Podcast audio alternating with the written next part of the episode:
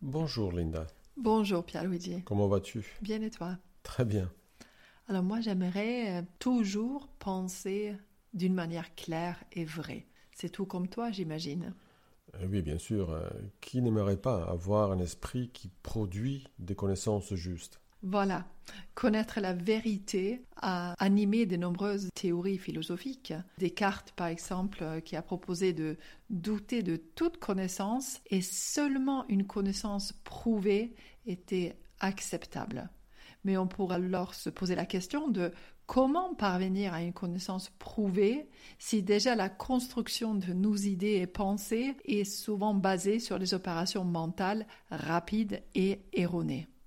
Oui, tu as raison. Étudier les biais cognitifs et la manière de construire une connaissance de soi et du monde permet de comprendre que notre manière de voir n'est pas la seule et unique manière de concevoir la réalité. Oui, en effet, il y a différentes manières d'interpréter et de construire des significations à partir de, des mêmes observations.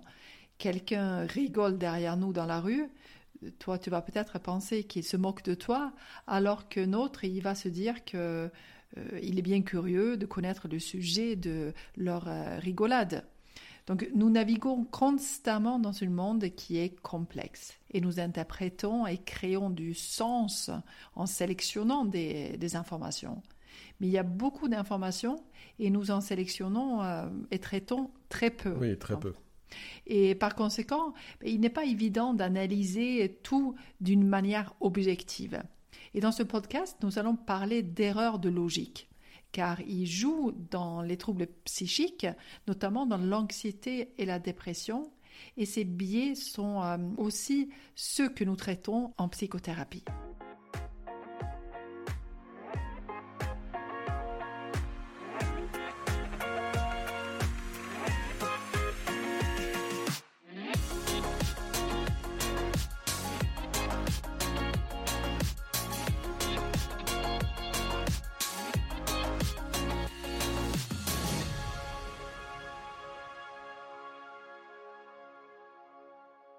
Nous avons parlé de vérité, mais plus que chercher la vérité de Platon ou de Descartes, nous sommes davantage occupés à donner du sens à nos expériences et à construire une cohérence. Euh, nous ne supportons pas bien la dissonance et quand notre pensée est en conflit avec une autre pensée, nous construisons une pensée qui soit cohérente. Prenons par exemple le biais de croire que le monde est juste. Selon la formule de son créateur, euh, Melvin Lerner, en 1980, euh, cette croyance s'est définie par euh, chacun reçoit ce qu'il mérite et mérite ce qui lui arrive. Ce qui nous arrive est alors les actes et justes récoltes de ce que nous avons sémé. Cette croyance nous permet de penser que nous serons traités justement par les autres et de leur faire confiance. Cette idée que les gens ont de croire que le malheur de l'autre est la conséquence de, ses décisions ou de ses habitudes. Les gens peuvent penser que la personne qui souffre a dû faire quelque chose pour qu'il lui arrive ce malheur. Pour certains, il est parfois difficile de penser que l'autre n'y est pour rien dans la maladie, par exemple. Oui, en effet, parce que si l'autre n'y est pour rien dans la maladie, alors ça veut dire aussi que nous aussi, nous sommes potentiellement menacés par le même sort. Les personnes victimes de maladies chroniques, par exemple, font souvent face à l'idée des autres qui pensent qu'ils n'ont pas toujours fait ce qu'il fallait pour euh, guérir et pour éviter cette maladie. Oui, et cette croyance est, aussi active quand on justifie le fait que des, certains groupes de personnes sont oppressés. Donc il y a cette idée qu'ils ont dû mériter ce qui leur arrive, ou en tout cas c'est ce que les groupes privilégiés jugent. Et à l'inverse, euh, on pense souvent que, que la mort d'un proche est injuste, euh, comme s'il devait y avoir une justice à la mort, surtout celle d'un enfant. Alors, notre cerveau utilise des opérations mentales pour euh, sélectionner les informations, donner du sens à ce que nous voyons et construire une représentation de la réalité, faire des liens entre variables en fait, ou entre stimuli. Ces opérations nous donnent les informations sur nous, construisent des pensées et des opinions. Ces opérations peuvent avoir lieu sans que nous en ayons conscience, Les résultats peuvent être euh, des déformations de la réalité ou euh, des conclusions illogiques. Nous parlons alors de biais cognitifs, d'erreurs de logique et de distorsions de la réalité. Oui, des théories cognitives importantes proposent que les biais cognitifs négatifs ben, jouent un rôle central dans euh, l'apparition et le maintien de l'anxiété et de la dépression. Et donc, de manière générale, ces théories postulent que ces biais augmentent la fréquence, l'intensité et la variété des pensées négatives, qui à leur tour affectent évidemment négativement les émotions et donc les symptômes d'anxiété et de dépression euh, qui sont associés. Oui, tu as raison. Euh, certaines pathologies sont euh, constituées, en effet, par une manière de construire une signification basée sur un traitement qui biaise des informations afin de résoudre une dissonance et établir une certaine cohérence. Prenons par exemple une personne déprimée qui croit fortement qu'elle n'a pas de valeur et qu'elle est nulle. Si je me crois nulle, euh, qu'est-ce que je pourrais penser alors si mon fils de 9 ans rentre de l'école avec une bonne ou mauvaise note? En cas de bonne note, je me dirais que c'est grâce à, sa mère qui l'a aidé ou qu'il est intelligent. Mais en cas de mauvaise note, je pourrais penser que c'est à cause de moi, que je suis un père nul qui n'a pas su aider son fils. Cette manière de penser est très cohérente avec la croyance je suis nul. C'est mon postulat de base, et celui-ci détermine des pensées qui rendent l'information logique et non pas dissonante. Donc, puisque je suis nul, je ne peux pas être responsable d'un succès, et puisque je suis nul, je suis plutôt responsable d'un échec. Un autre exemple. La même personne qui pense être nulle obtient un poste après un entretien d'embauche. Comment expliquer qu'un nul ait pu obtenir un emploi? La personne peut se l'expliquer en se disant que probablement ils se sont trompés ou qu'il était le seul candidat, qu'ils vont tous se rendre compte qu'il est nul tôt ou tard, ou bien c'est du hasard s'il a réussi. Ces interprétations sont cohérentes avec la pensée de base euh, je suis nul. Les modèles cognitifs du trouble d'anxiété sociale proposent que les individus socialement anxieux s'intéressent de manière sélective aux aspects négatifs de leur apparence et de leur comportement. Donc ils peuvent se focaliser sur, par exemple, leur rougissement ou tremblement et aux signaux de hum, menaces sociales, par exemple des, signes d'ennui ou froncement de sourcils des autres. Donc les effets en aval hypothétiques de, de ces biais d'attention incluent une auto-évaluation négative, donc une excitation et une anxiété accrue.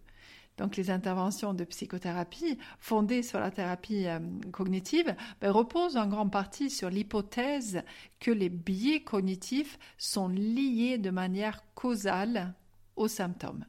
Les niveaux d'anxiété clinique et subclinique sont caractérisés par euh, une attention préférentielle envers les informations euh, menaçantes, c'est-à-dire envers les informations qui sont dangereuses pour le bien-être physique ou euh, psychologique de la personne. Un biais connexe qui est fréquemment lié à l'anxiété et à la dépression est la tendance à interpréter des stimuli ambigus de manière négative. Donc, par exemple, lorsqu'on présente une phrase ambiguë à quelqu'un, par exemple, imagine Pierluigi que quelqu'un te dit On m'a parlé de toi.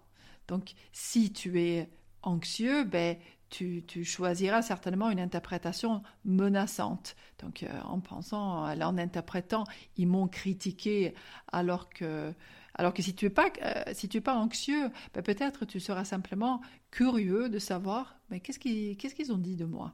oui, tu as raison.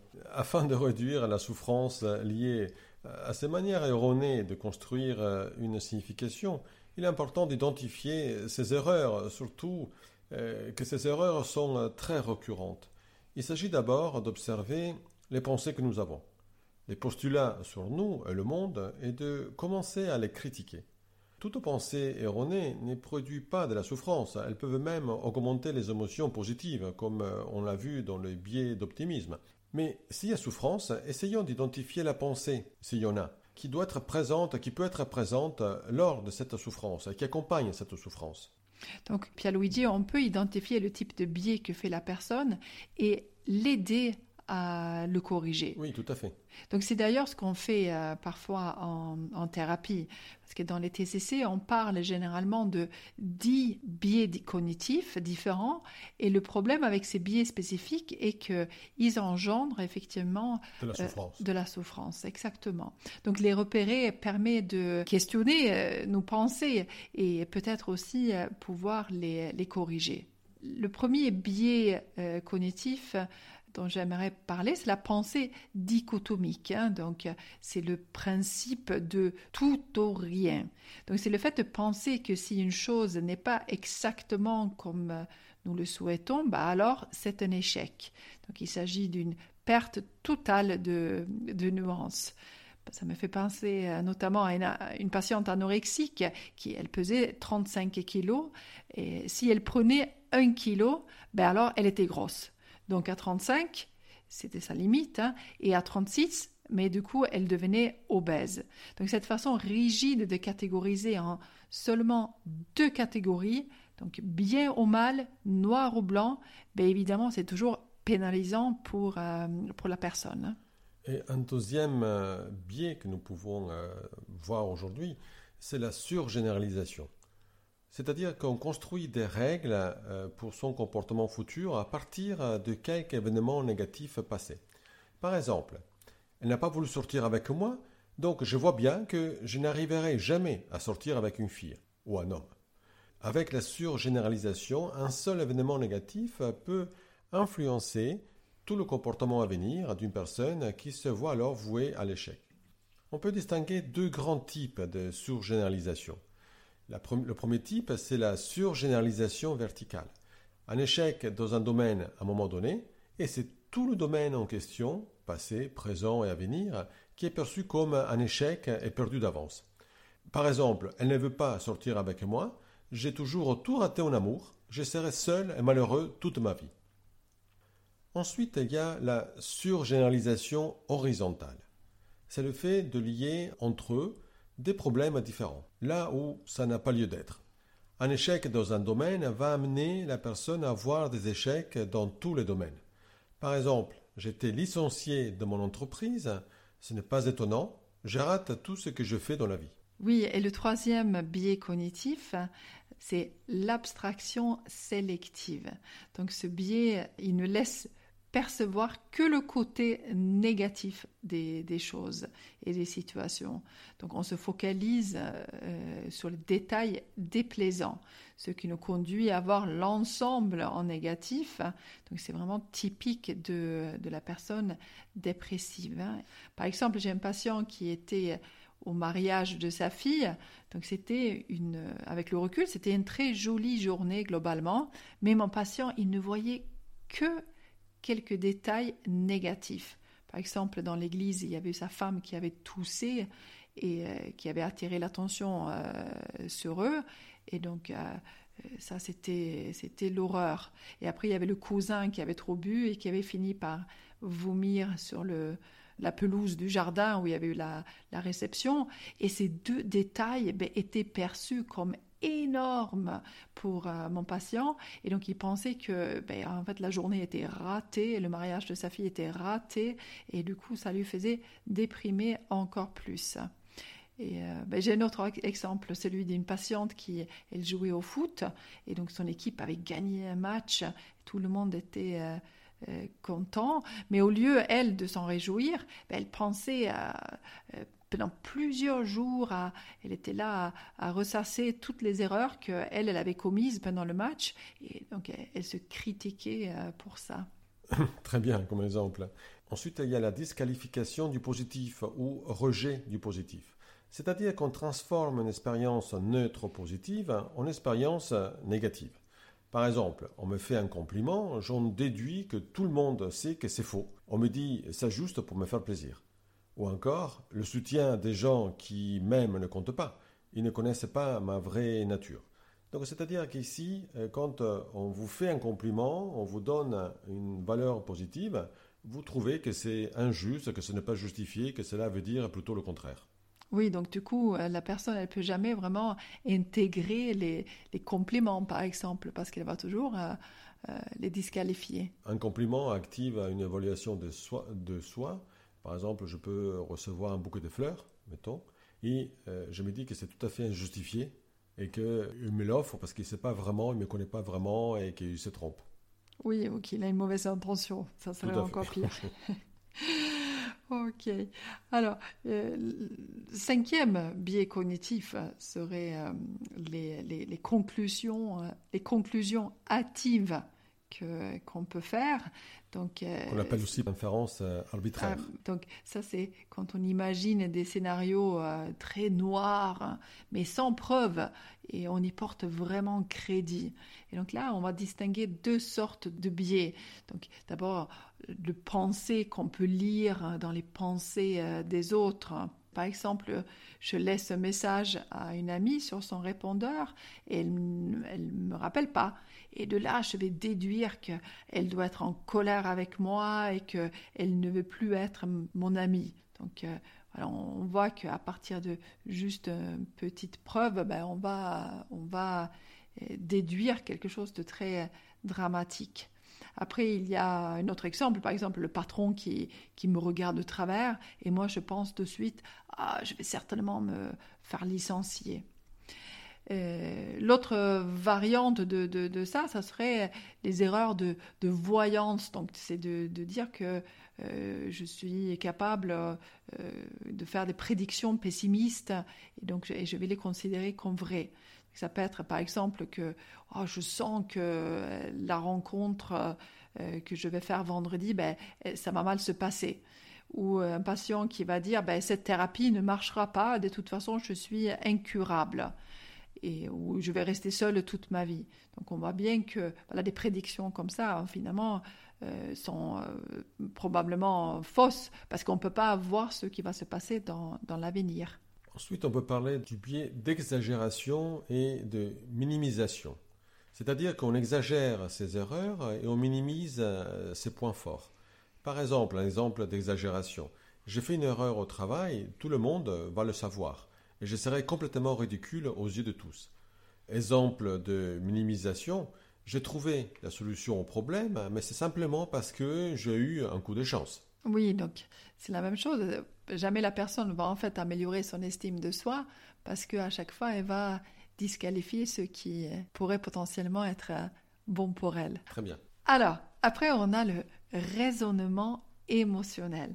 Donc d'utiliser en fait ces, sentiments, ces émotions comme si les émotions étaient des preuves. Donc cela peut être la personne qui dit je m'inquiète de prendre l'avion, cela veut sûrement dire qu'il va se scratcher. Ou je me sens désespéré, cela veut certainement dire que mes problèmes sont impossibles à résoudre. Ou je suis angoissé tout le temps, c'est bien qu'il y ait quelque chose qui ne va pas.